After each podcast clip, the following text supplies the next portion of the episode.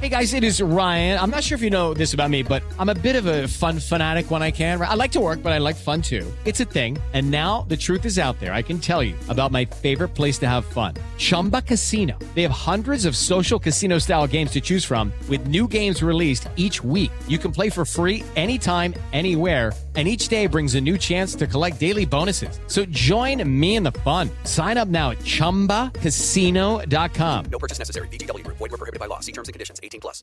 Tecnologia e seu impacto na sociedade. Digital de tudo. Digital de tudo. Com André Miscelli.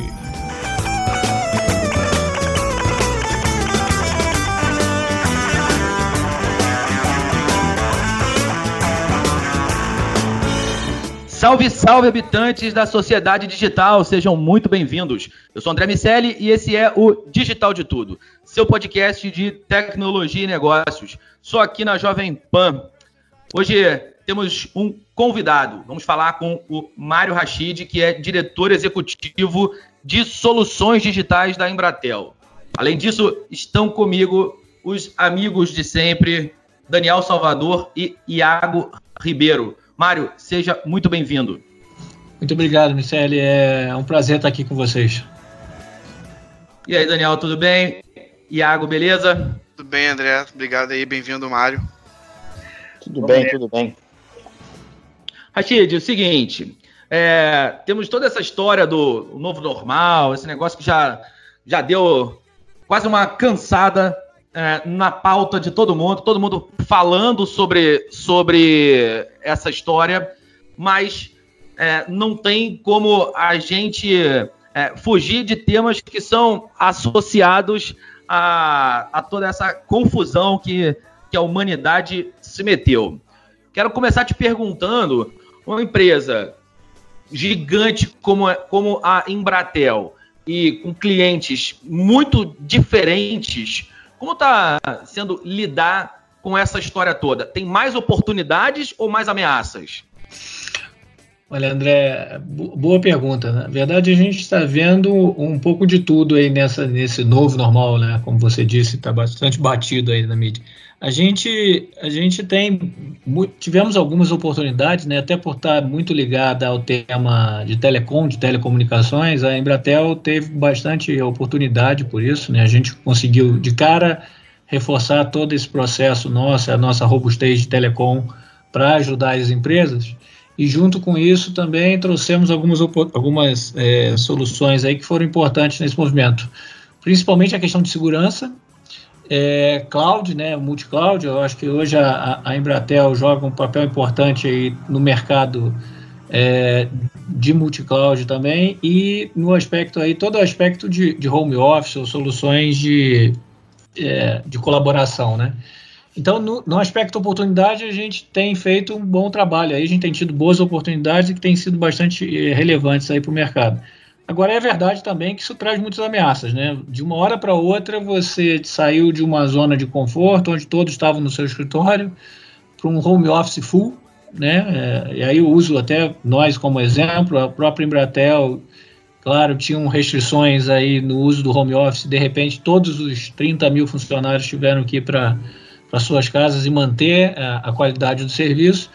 E isso traz uma, uma, uma abertura de, de de ameaças importante para todos nós. Né? Mas eu acho que volta ao tema da oportunidade. Junto com a ameaça vem as oportunidades, junto com as oportunidades a ameaça. Acho que isso é uma coisa está ligada a outra o tempo todo, independente até da, de uma pandemia. É claro que isso exponencia numa, numa situação que a gente está vivendo, mas é uma coisa que anda junto sempre. Né? Não, e até, Mário, é, uhum. sobre essa parte de cibersegurança, né? É, justamente do dia para a noite entramos todos de home office empresas que tinham maturidade para isso, empresas que não tinham maturidade para isso, empresas que lidam com sistema legado, com acesso, desenvolvimento de VPNs da noite para o dia. A gente tem diversas startups é, que nesse momento é, focaram, é, enfim, startups mais voltadas para cibersegurança e tudo mais, mas é, na sua opinião e até pensando agora, enfim, já estamos nesse entre aspas novo normal eu queria muito pedir para os nossos ouvintes, por favor, mandem sugestões de no novos nomes, porque eu não aguento mais Bom, esse tipo normal. É, ninguém. A gente pode fazer um concurso, inclusive, mas pensando é, que agora vamos ter que lidar com home office, é, quais são, assim, pensando em cibersegurança e de que vamos precisar ter, ter que lidar com home office agora nas nossas operações para esse novo tempo, é, quais, quais são as orientações assim que você acha que as empresas mais precisariam prestar atenção agora, é, nesse momento, por conta de segurança digital? Olha, Iago, é, eu acho que o principal ponto, acho que tem uma série de, aspectos de tecnologia que precisam ser observados aí pelas empresas, se é que elas já não observavam isso antes. Como você mesmo disse, você tem maturidades diferentes aí nesse aspecto, né? É, agora, acho que o principal ponto, e, e onde a gente está vendo aí no mercado, eu tenho visto pelo menos vários problemas desse tipo, passa pela educação dos profissionais, né? Se quando você estava num ambiente mais controlado, vamos dizer assim, que era o seu escritório, onde você não deixava as pessoas fazerem as coisas e tal, é, você tinha problemas, agora com esse ambiente novo que a gente está tendo, isso só aumenta. Então, se eu não educar e, é, de maneira efetiva os, os funcionários das empresas a, a não azarem é, de forma errada seu, o, o que, que, ele tem dentro da, da companhia, que eles não devem abrir aquele, os e-mails de phishing, indicar alguns pontos, alguns pontos importantes que eles precisam levar para o dia a dia.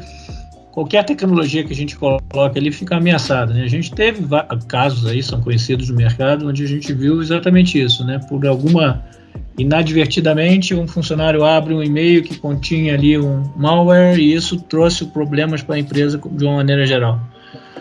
E a gente viu isso até, isso chama atenção até não só no aspecto empresarial, mas no aspecto social, a gente viu isso até em casos de saúde, né? ou seja, nunca é, as instituições de saúde, os laboratórios, as farmacêuticas foram tão atacadas quanto nesse período, que, faz, que não faz sentido nenhum, né? ao contrário. Então, é, é, agora, eu diria que a educação é o principal ponto. E, e eu acho que uma varredura no aspecto tecnológico da empresa para ver se ela tem lá tudo, de, tudo que ela tem hoje suporta essa, essa novo, esse nosso novo ambiente também é importante. Né? Eu acho que aí tem várias ferramentas, vários trabalhos que podem ser feitos nesse sentido. É, Rashid, então a gente viu aí que diversas mudanças aconteceram da noite para o dia. Algumas empresas estavam prontas, outras não estavam. É, e meu trabalho aqui é sempre projetar o futuro.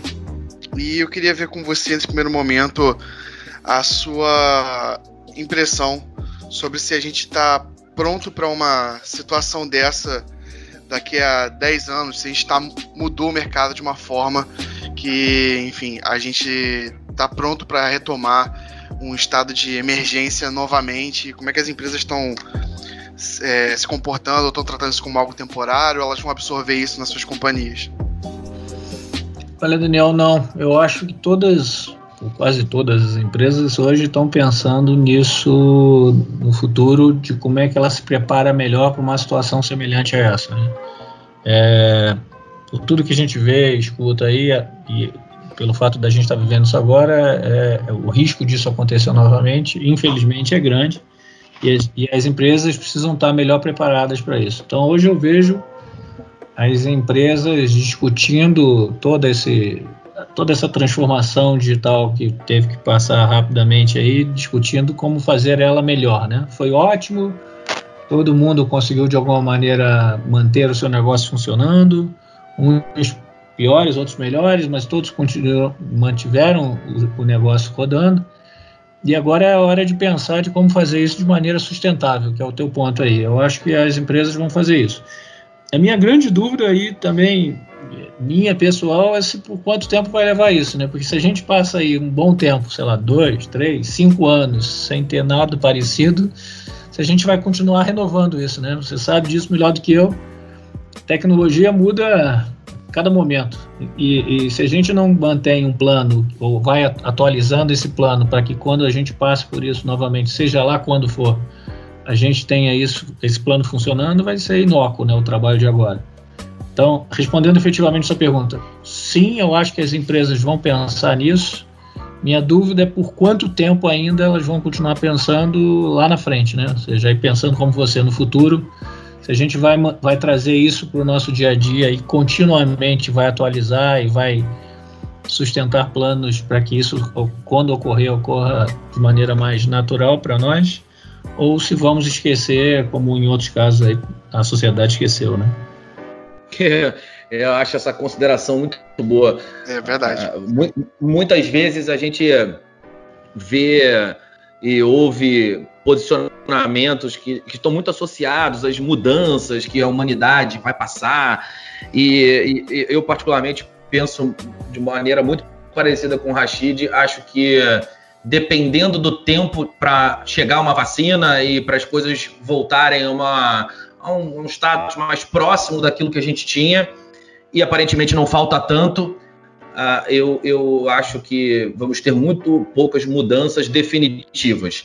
A gente tem ali, claro, uma aceleração de diversas tendências que já estavam em curso, principalmente no que diz respeito à influência da tecnologia no nosso dia a dia, mas do ponto de vista estrutural, imaginar uma humanidade mais preocupada com determinados temas, ou, ou, ou tomando determinados cuidados, seja com a própria saúde, seja com a com a segurança da, da, empresa, que a, gente, que a gente consiga estabelecer processos que realmente acabem é, fazendo parte do dia a dia indefinidamente, acho, acho bem difícil é, disso acontecer em praticamente todos os, os segmentos. Agora, o que não é bem difícil de acontecer é a utilização do home office se manter em alguma escala.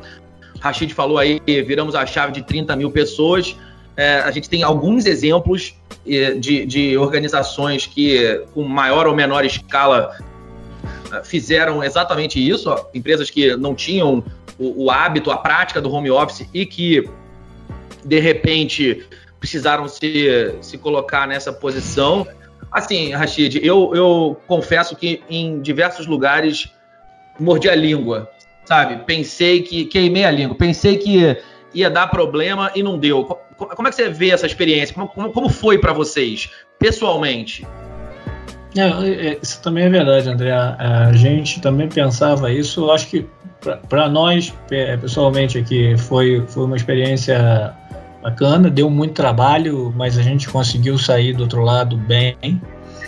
Essa experiência serviu, inclusive, para que a gente montasse um, soluções de home office que a gente depois pôde levar para o mercado e ajudar empresas do nosso tamanho, menores, aí a, a, a fazerem isso também da melhor forma possível.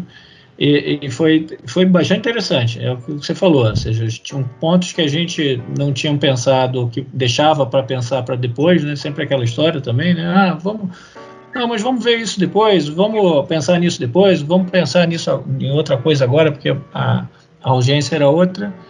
De uma hora para outra, você teve que trazer todos aqueles estudos que estavam engavetados para cima da mesa fazer isso acontecer e, e fizemos. E fizemos com dois viés, né, que foi o que você chamou atenção. Levar 30 mil pessoas da Claro, os funcionários da Claro para fora e montar, aproveitar isso para montar uma solução e levar também para o mercado e para os nossos clientes. Então foi, foi uma experiência de super interessante nesse sentido, com muito trabalho, com alguns alguns problemas, claro, no, no início, mas que hoje está funcionando perfeitamente, sem nenhum problema. Tanto que, e até também aproveitando o gancho da, da tua fala, tanto que na, a gente aqui já está trabalhando com home office como uma coisa pro, definitiva, né? A gente, claro. Vocês vão ficar inteiros em home office? Hoje nós estamos inteiros, 90% em home office. Né? Uhum. Algumas funções não puderam, não puderam servir por home office. Mas a gente vem trabalhando aí com que, de que da, depois de 30% a 40% do pessoal não volta mais para o escritório ou, ou, volta parcialmente. Ou seja, no, uhum. a ideia é que a gente tenha no escritório diariamente não mais que 60% no pico, né? Ou seja, a gente não. Uhum. É, então o home office veio para ficar e eu acho que isso é uma tendência de, de mercado de uma maneira geral. Não sei nem também vocês aí que conversam com bastantes empresas aí, então aí, não sei se vocês estão vendo esse mesmo movimento aí que a gente está vendo. A gente fez, fez uma pesquisa na, na FGV que é, tinha a intenção de, de medir diversos aspectos do, do que deve acontecer no momento seguinte. Tanto no que diz respeito a, a, a estratégias de retomada, modelos que costumam funcionar em, em, em outros, outros mergulhos que o mercado deu, né, como as empresas que se recuperaram fizeram para se recuperar, quais foram as soluções estratégicas é, que mais é, trouxeram sucesso, e, e, medimos também essa questão de pretensão de uso de home office e a nossa, a nossa, a nossa leitura, o nosso entendimento é que é, é, entre 60% e 70% das empresas brasileiras vão fazer home office, majoritariamente nesse modelo híbrido. É. Na primeira fase, a gente, a gente todo ano lá libera uma pesquisa de tendência. Uh, estávamos com essa pesquisa pronta e vimos aquela nuvem negra no horizonte, seguramos. No início de março, a gente fez uma nova tomada e ali algumas coisas já estavam muito claras. Um crescimento do home office era óbvio que aconteceria mesmo uh, após a crise, uh, mas ao longo desse período, a gente refez essa tomada e eh, a intenção aumentou.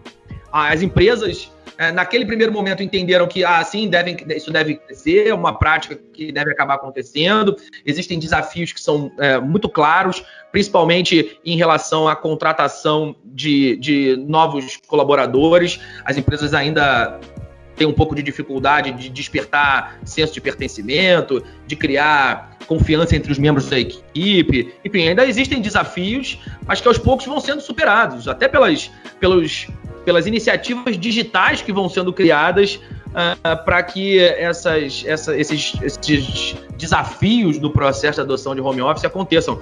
Quando o modelo híbrido estiver disponível, aí eu acho que, de fato, vamos conseguir viver o melhor dos dois mundos. Sem dúvida, concordo com você. E aí, Iago, o que, que a gente tem de tecnologia para hoje? Solução para hoje? Fico pensando aqui com, com quando a gente, quando você estava começando a falar sobre as startups, é, um conjunto enorme de, de soluções acaba esse conjunto acaba sendo fazendo parte do pacote não só de, de startups que vão acabar é, fazendo parte desse, desse conjunto, mas das empresas que vão precisar é, de soluções para funcionar, né?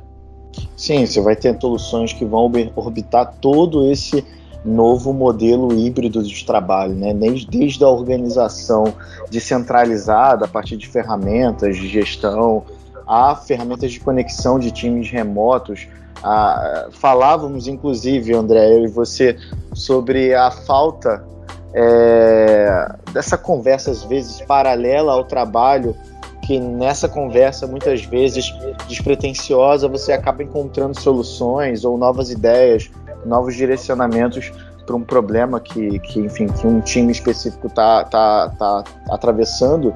É, e querendo ou não, essas práticas, digamos, entre aspas, físicas, elas terão que ser de alguma forma incorporada ou pensada.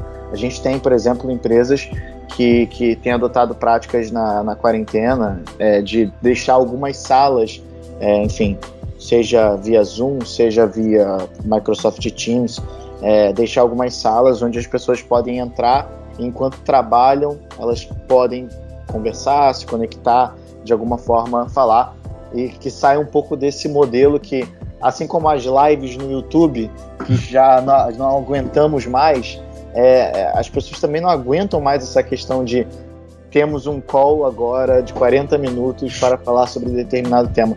É, acaba que esses modelos eles estão é, sendo testados em muita velocidade e também a gente está observando é, as, os problemas dele, né? E acho que, enfim, nesse ponto, tantas empresas vão adotando novas práticas. A gente tem, por exemplo, é, empresas de ponta de tecnologia que estão trazendo é, é, inovações quanto a isso. O próprio Microsoft Teams nessa questão de é, da, da, dessa configuração que a gente tem normalmente das salas é, trouxe uma visão onde você parece que você está todo mundo em uma sala de conferência ali se vendo, né, com um roxinho aplicado. A gente pode deixar, inclusive, o vídeo de demonstração é, no post. É, então, esses modelos do novo normal, eles estão sendo revistos e a gente tem diversas oportunidades. Eu queria perguntar para o Rashid, nesse cenário inteiro que eu, que eu pintei aqui, é para ele, como executivo digital, como profissional que está olhando para isso, quais são assim, as principais oportunidades pra, tanto para entrantes e quanto para empresas de grande porte desenvolverem dentro é, das suas soluções digitais? Olha, agora, acho que aí tem uma série de pontos que podem ser é, de oportunidades, né? E aí eu, eu concordo com você, acho que tem muita coisa vindo aí da, das grandes empresas de software, né? Você citou, por exemplo, o Microsoft Teams era uma ferramenta bastante utilizada internamente na empresa e tal por algumas empresas, mas o crescimento que ela teve foi exponencial, né? Junto com ela, também a gente pode citar, por exemplo, é, ferramentas que medem produtividade. Né?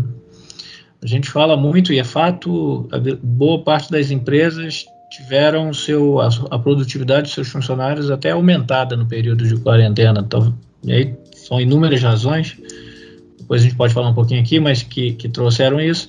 Mas como é que você mede a produtividade disso para saber se esse seu sentimento, que hoje é muito mais um sentimento do que número, é, é, é a realidade, né? Então, acho que essas ferramentas que antes eram muito usadas, talvez por call centers tá, para medir a produtividade, medir a, a, o trabalho do profissional lá, isso vai virar uma rotina, eu acho que para as empresas que adotarem isso para algumas funções.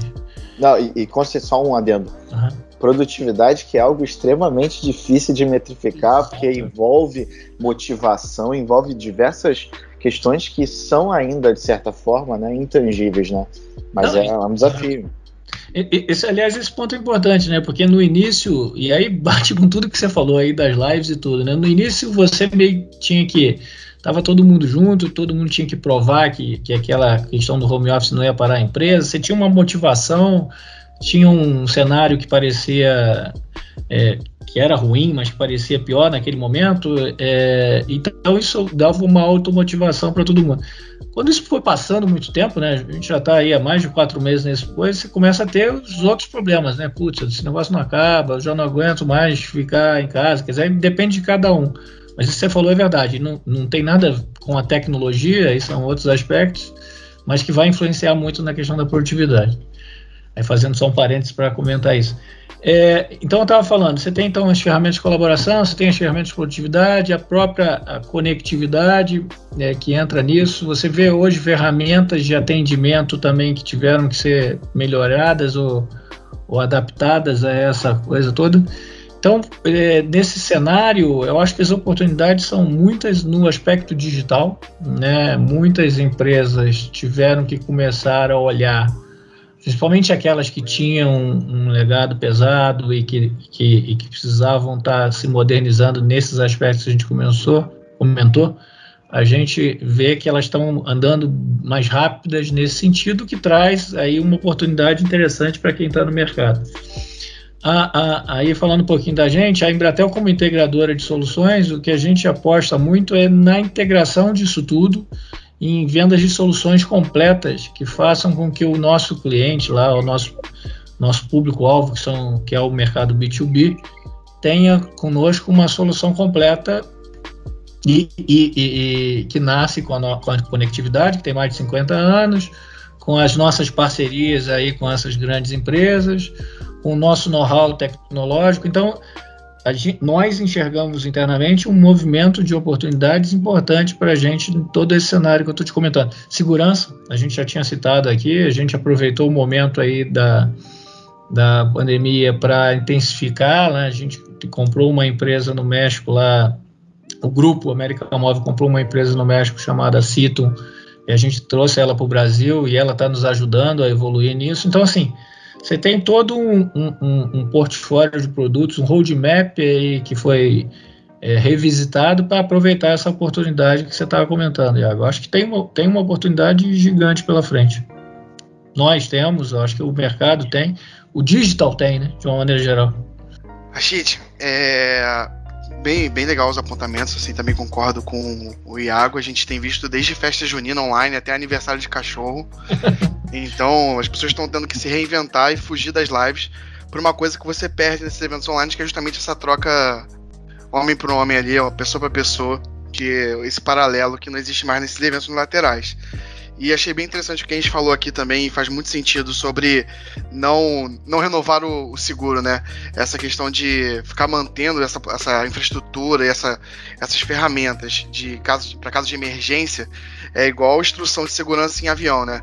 Primeira vez que você voa, você olha, se importa, depois que você voa 10 vezes, você já tá olhando pro lado, você, você acha que sabe de tudo, e quando o avião cair, você fala assim, putz, a gente devia ter prestado atenção pensando agora, eu, eu tenho, e seguindo na linha do que o Iago falou sobre como as tecnologias agora ajudaram a, a superar parte desse esse isolamento, né, fazendo as lives, fazendo esses eventos digitais como um todo, eu fico pensando nas tecnologias possíveis, como o meu trabalho aqui é projetar o futuro, possíveis para tantas empresas como as pessoas poderem superar momentos como esse no futuro.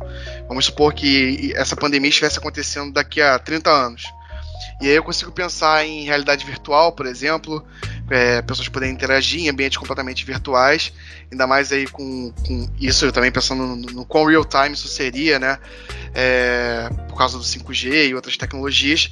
E aí eu fico pensando, Rashid, e isso é um exercício, obviamente, ninguém tem um gabarito disso, mas quais tecnologias você imagina que daqui a 30 anos podem suportar momentos de crise como esse? Olha, Daniel, é, daqui a 30 anos é um exercício interessante esse aí, assim, eu acho que eu acho que uma, uma tecnologia que não vai acontecer daqui a 30 anos, que a gente já vai ver daqui a alguns anos e que com certeza vão, vai suportar uma nova era nossa aí é o 5G, né? Acho que o 5G vai trazer para a gente um, um, um ganho de comunicação um ganho de coisas que a gente vai, vai ainda olhar por muitos anos aí. Eu acho que lá para daqui a 30 anos a gente já deve ter o 7, 8, 9G, mas assim, o 5G para mim vai ser vai, vai dar um boom nesse movimento nosso digital que talvez a gente tenha tido quando o celular, é, com, os, com as aplicações no celular, ou quando a gente começou a usar mais aí a, a parte de dados do celular, deixou de ser só o telefone para isso. E por que, que eu digo isso? Eu acho que a gente vai começar a ter coisas mais, é, por exemplo, o carro, o carro conectado, o carro autônomo vai, sem dúvida nenhuma, mudar toda a parte automobilística, mas a, a sociedade, né? Imagina que nós aqui vamos poder fazer essa, esse bate-papo aqui indo para o trabalho, se deslocando é, sem ninguém no carro, ou seja, vai mudar um pouco a, a, a dinâmica das cidades. A gente está falando de, de coisas que a gente hoje precisava ter, como o próprio carro autônomo, mas menos latência para funcionar. A gente vai ver uma transformação da, da agroindústria, o que para nós brasileiros é, é, super importante. A saúde está tá mudando, ou seja, acho que cada vez mais a gente vai ter essa, coisa, essa questão do, do dia a dia nosso é, mudado por esse aspecto de, de você está em qualquer lugar, a qualquer tempo e em qualquer lugar, eh, em qualquer espaço aí. Então isso muda a nossa dinâmica, né? E daqui a 30 anos eu não tenho dúvida nenhuma de que isso vai ser totalmente diferente, né? A indústria, as indústrias de maneira geral vão mudar é, com esse aspecto. A gente vai ver muito forte isso. Uma, uma coisa que eu tenho certeza que vai estar muito evoluída também nesse tempo vai ser a parte de segurança, né? Cada vez mais. Eu tô, imagina, de novo, trago de novo o exemplo do carro autônomo. Imagina a quantidade, a preocupação com os componentes que você vai ter que ter para que esse carro autônomo não seja invadido na medida que você está numa uma rodovia a, a 110 por hora e que alguém mexa naquilo ali. Então, assim, tem, muita, tem muitos aspectos a serem tratados, muita coisa para se evolu evoluir nesse tempo, mas eu acho que essa, essa questão da principalmente de, da disponibilização do fato de você poder estar em qualquer lugar a qualquer tempo, seja fisicamente, seja através de um, um holograma, como você comentou, é, ou seja, isso são pontos que vão mudar a nossa sociedade nos próximos 10, 20, 30 anos, não tem dúvida. E, Rashid, para gente, a gente fechar, é, sempre tem uma curiosidade, sempre questiono sobre como mover os gigantes. Como, como faz para para botar produto no mercado, comunicar, desenvolver solução, uma empresa do tamanho da Embratel faz para inovar e para acompanhar essas curvas de adoção e descarte de tecnologias que são cada vez mais mais próximas, né, mais curtas, toda hora a gente colocando e tirando coisa nova no mercado? Olha, André, boa pergunta. Na verdade, a gente teve que se transformar também há alguns anos. Acho que é, é um trabalho que vem sendo feito há algum tempo. É, o próprio, quando a gente começou a ter os efeitos das, das tecnologias over the top, aí estou falando de WhatsApp e outras ferramentas que tiveram, fizeram com que a gente tivesse transformar, porque aquele nosso um jargão aí do mercado, né? Nossa vaca leiteira, que era a voz, já não, tinha tempo para morrer. Alguns disseram naquele momento que ia acabar mais rápido, a gente ainda tem muita questão de voz aí funcionando, não acabou, eu acho que ainda vai demorar um tempo para acabar, mas efetivamente acabou muito tempo. Nós aqui, né, que talvez principalmente que trabalhamos nesse mundo, usamos muito pouco o telefone, né, a parte de voz do telefone, a gente usa muitas outras ferramentas. Então isso fez com que a gente começasse a trabalhar naquele momento justamente esse aspecto, ou seja, coisas que a gente levava para lançar em seis meses um produto, preciso lançar em três semanas, porque senão eu perco o time. Sim. É, e, e, e, aí o que, que a gente fez? A gente começou a olhar é, diversos aspectos. Um, a gente já fazia muito e continuamos fazendo, que é trazer o fornecedor, e aí agora muito mais no sentido de parceria, para dentro da nossa casa e ser um parceiro estratégico que nos indique. Então, a gente hoje tem parceria com grandes é, fornecedores de software, de, de hardware, de soluções aí que fazem, que trabalham nesse aspecto conosco. A gente olha muito para a questão de universidades e de toda essa a, e, de inovação. Né? A gente tem parceria com universidades aqui no, em São Paulo, no Rio de Janeiro, Brasília, em outros lugares, onde a gente trabalha muito a parte de inovação com eles, seja como financiador de projetos que a gente entende como interessantes, seja acompanhando o, e formando gente para as nossas para a empresa. É, e o outro aspecto é o, o, que a gente faz internamente mesmo dentro de casa, né? Por tá, a gente consegue muitas vezes trabalhar a inovação olhando esses aspectos são três na verdade, né? Grandes parceiros, é, universidades, aí no aspecto mais de, de pesquisa e de, de, de, formação de talentos e startups, né? A gente tem aprendido muito também com a startup. Para nós aí no primeiro momento era difícil até contratá-los, né? Porque aí você começa aqueles velhos dilemas, né? Puta, me dá o teu, quero ver o teu capital social para te contratar. Puta, mas na startup tem um capital social se é que existe, muito pequeno naquele momento. Então você começa a quebrar barreiras e que você hoje tem isso tudo muito bem desenvolvido. Então a gente tem um processo de contratação de startup que faz com que a gente possa trabalhar com ele. Então não é um processo rápido, não é um processo fácil. É, a gente tem que se transformar internamente, né? É, é, as pessoas precisam acreditar, ver que isso é importante e, e vai fazendo. Eu te diria que hoje a gente é uma empresa bastante digitalizada boa parte do que eu faço aqui, do, do negócio que eu toco, já, já percentualmente já é um número importante para a empresa, então já, tá, já, tam, já temos essas brigas, é, ou essas batalhas vencidas. Agora, é um trabalho contínuo, né? É um trabalho contínuo. Se você bobeia, a coisa tende a voltar para aquele lugar comum ou mais fácil. Mas a gente vai, vai acompanhando, né? vai, vai vendo e vai melhorando os aspectos aí que tem que ser feitos aí para Talvez não, e nunca vamos ser tão ágeis quanto uma startup, mas também não pode ser mais aquele dinossauro que demorava muito a se mover, né? A gente precisa aí pelo menos ser um veloci rápido. para estar tá acompanhando. Sem dúvida. Acho que vocês é, fazem esse, esse, essa transição entre as tecnologias tem um timing muito bom. Falando dos, dos dinossauros, o, o Lehman no ano passado falando sobre a Ambev, ele falou um pouco disso. Eu me sinto um dinossauro acuado. E há relativamente pouco tempo, a gente estava conversando com o Ricardinho Dias, o vice-presidente de marketing é, de lá, e, e uma das perguntas que eu fiz para ele foi exatamente essa: se o dinossauro acordou. E, e acordou ali e, e aparentemente conseguiu vencer aquilo que o acuava. É mais ou menos isso que a Embratel passa para o mercado, né? É, carrega a, a, o tamanho, o peso, a estrutura de ter sido uma estatal, de ter sido uma gigante, se, continua sendo uma gigante, claro, e, e ainda assim tem que se adequar a essas demandas do mercado.